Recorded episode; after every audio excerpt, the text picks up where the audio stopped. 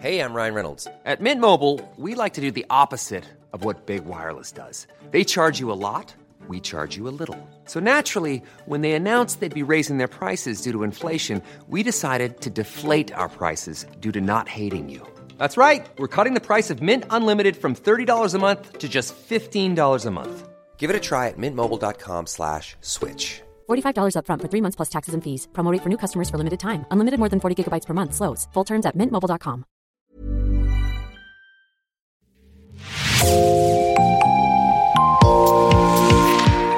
Bonjour, c'est Jean Berthelot de l'Agleté de l'équipe Podcasting. Bienvenue dans l'actu dans la poche, le podcast quotidien d'actualité du Grand Sud-Ouest, signé Podcasting.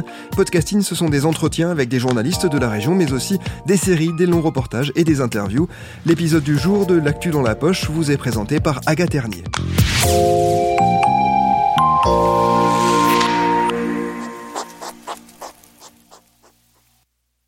Profitez d'écouter ces petits grognements parce que les hérissons pourraient disparaître d'ici 2025. C'est en tout cas ce qu'affirme l'association Famille Hérisson dans une pétition en ligne.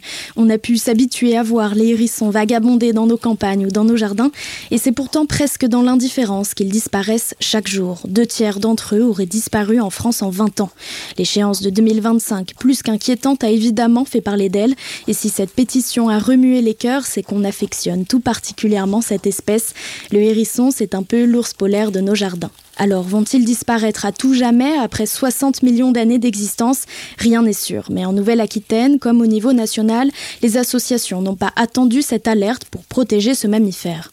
Aujourd'hui, Podcasting vous emmène dans un des centres de soins de la faune sauvage du territoire. Celui-ci est dans le Lot-et-Garonne, à Tonins.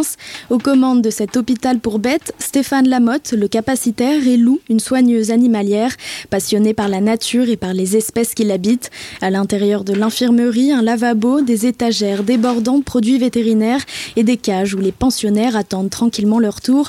On arrive pile à l'heure des soins. On a du coup quatre hérissons, on a deux hulottes, deux canards, une tour tourterelle, un pigeon et puis un élagnon qui est derrière vous. Tous les animaux qui sont ici, en fait, c'est des particuliers qui les trouvent et qui nous les ramènent. Et les hérissons, particulièrement, ils arrivent dans quel état? La plupart arrivent dans des états catastrophiques.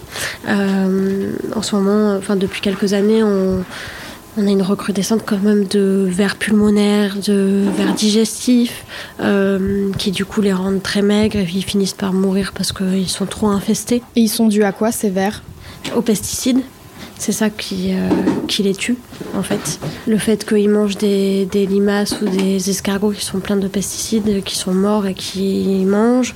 Ils ont survécu à l'ère glaciaire, mais euh, ils survivent pas à, aux pesticides.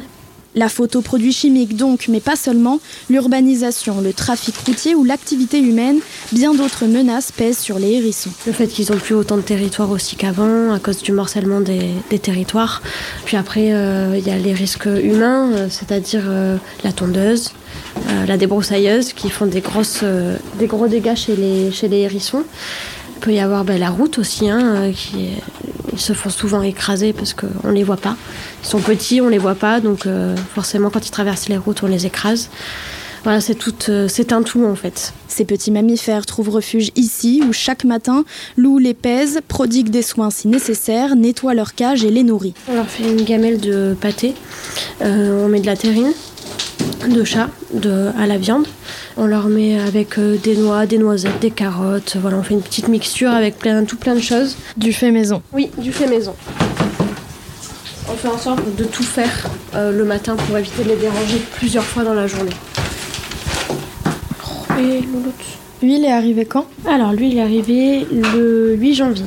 Euh, il est arrivé euh, avec des parasites intestinaux. Du coup, il a eu antibiotiques et puis euh, antiparasitaire aussi. Il était très faible, il faisait 270 grammes. Et les autres hérissons, ils ont quoi? Alors lui, il a été trouvé, il faisait euh, 150 grammes. Il avait rien de spécial, rien de particulier. Bah, à part qu'il peut pas passer l'hiver à 150 grammes, c'est pas possible. Il a pas assez de, de ressources et de gras pour hiverner. Donc il est là pour manger. Il est là pour s'engraisser, oui. Parce que ça pèse combien en moyenne un hérisson? Alors tout dépend de l'âge, environ entre 700 et 900 grammes. Nous on récupère beaucoup de, petits comme ça, de portée tardive, euh, qui sont tout petits et qui peuvent pas se débrouiller correctement. Oh, qu'est-ce qui pique ce Oh, qu'elle est triste sa chanson.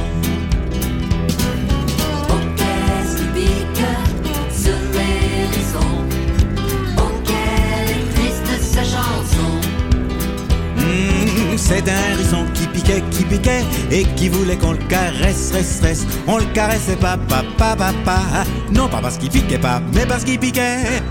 C'est un hérisson qui piquait, qui piquait Et qui voulait qu'on caresse, reste, reste On le caressait pas, pas, pas, pas, pas Non, pas parce qu'il piquait pas, mais parce qu'il piquait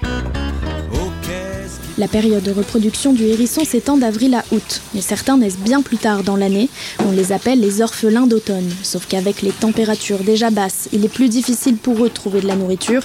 Résultat, ils s'affaiblissent. Selon Luc Clément, membre de Sistude, une association de protection de la nature, les portées sont de plus en plus tardives à cause du dérèglement climatique. En gros, euh, le hérisson, il va euh, rentrer dans des phases de réveil s'il a trop froid ou s'il a trop chaud. Donc, euh, forcément, avec le réchauffement climatique, avec des fois des, des nuits très très très fraîches et le lendemain des, des journées à 15 degrés, euh, tout ça, effectivement, ça, ça sème un peu la panique dans son, dans son cycle d'hibernation. Donc, ça peut jouer sur son taux de reproduction, ça peut jouer sur euh, sa capacité de survie, tout simplement. C'est une espèce qui est complètement détraquée biologiquement. hein. Stéphane Lamotte, le capacitaire du centre. Normalement, les mammifères, ça se reproduit au, au printemps. Les petits ont tout l'été pour grossir et puis après ils hivernent. Les hérissons, maintenant, ils se reproduisent toute l'année. Du coup, on se retrouve avec des, des nichées euh, tardives qui, bien, après, n'ont pas le poids pour passer l'hiver. Et le nombre d'animaux en détresse ne cesse d'augmenter. Près de 20% d'accueil en plus chaque année dans les centres de soins. C'était encore le cas ici, juste avant l'été. Nous, ça s'est vérifié euh, jusqu'au mois de juin. À savoir qu'on était à plus 32% juste sur le mois de, de juin. Et puis ben, là, la canicule est arrivée et a tout stoppé. quoi. Je pense que la, la nature, a- elle a vraiment ramassé. euh, et ça se ressent jusqu'à présent. Parce que nous, le- l'hiver, c'est là où on reçoit tous les jeunes hérissons. Et en fait, là, on en a très peu. Parce que d'une part, on peut se poser la question de savoir si les jeunes ont pu survivre à cette canicule.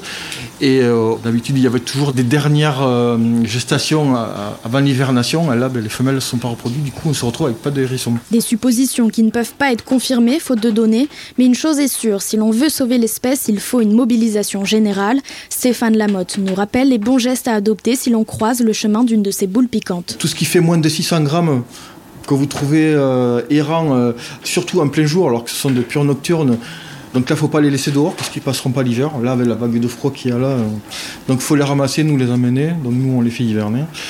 Moi, la première chose que je dis aux gens, c'est surtout, parce que ça, c'est une catastrophe, ne donnez ni manger ni à boire aux animaux. Et par contre, chose très importante, même si on est en été euh, en pleine canicule, on réchauffe toujours les animaux. Donc on met un carton, on met euh, un tissu au fond pour pas qu'il soit à même le carton, et idéalement, ben, on met euh, une bouillotte, une bouteille d'eau chaude sous le tissu, voilà, pour les maintenir au chaud au plus près.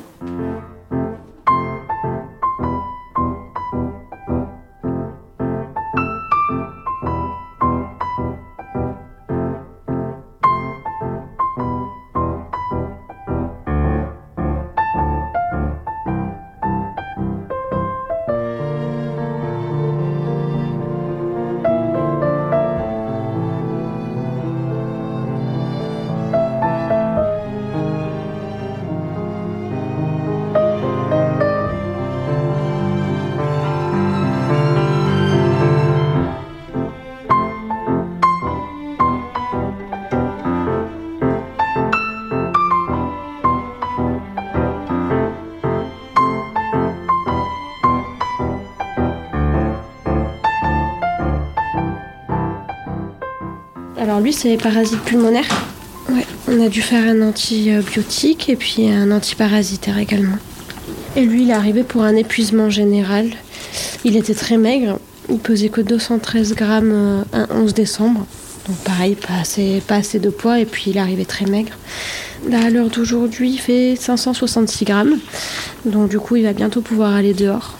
Et après, ils ne sont pas perturbés de retourner dans la nature. Alors nous, on les garde en hivernation l'hiver parce que sinon ils n'ont pas le temps de faire leur nid avant qu'il y ait les grosses températures basses. Après, bien sûr, on perd toujours un peu la faune sauvage, mais ils sont en enclos extérieur, ils ne sont pas en contact avec nous du tout comme ils peuvent être ici. On les pèse une fois par semaine juste pour être sûr que tout va bien. En moyenne, il reste combien de temps les animaux? Ça dépend de ce qu'ils ont, mais euh, je dirais trois semaines environ.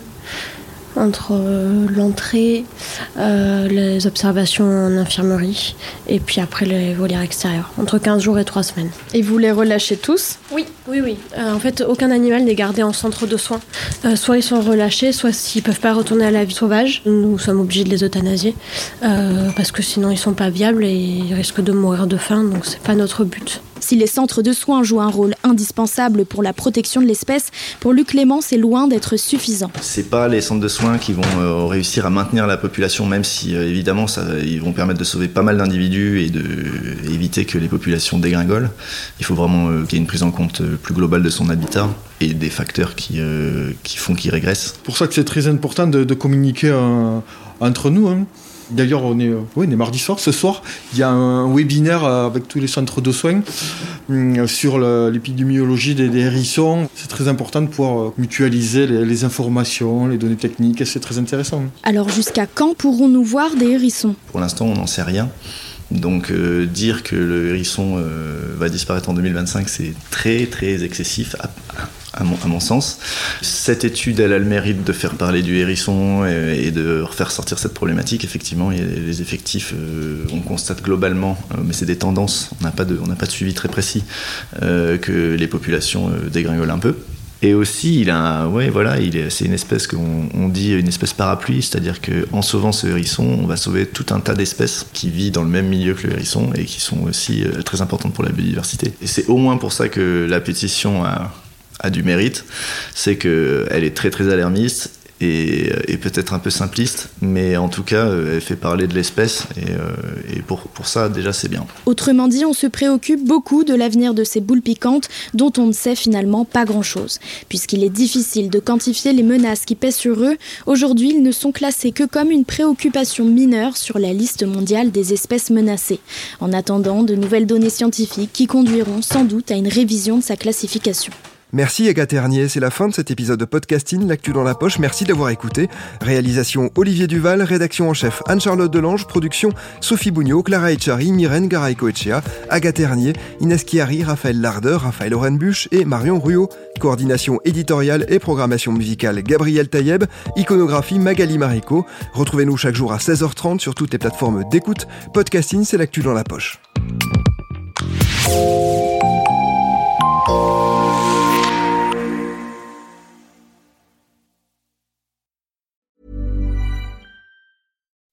When you make decisions for your company, you look for the no brainers. If you have a lot of mailing to do, stamps.com is the ultimate no brainer. Use the stamps.com mobile app to mail everything you need to keep your business running with up to 89% off USPS and UPS. Make the same no brainer decision as over 1 million other businesses with stamps.com. Use code PROGRAM for a special offer. That's stamps.com code PROGRAM.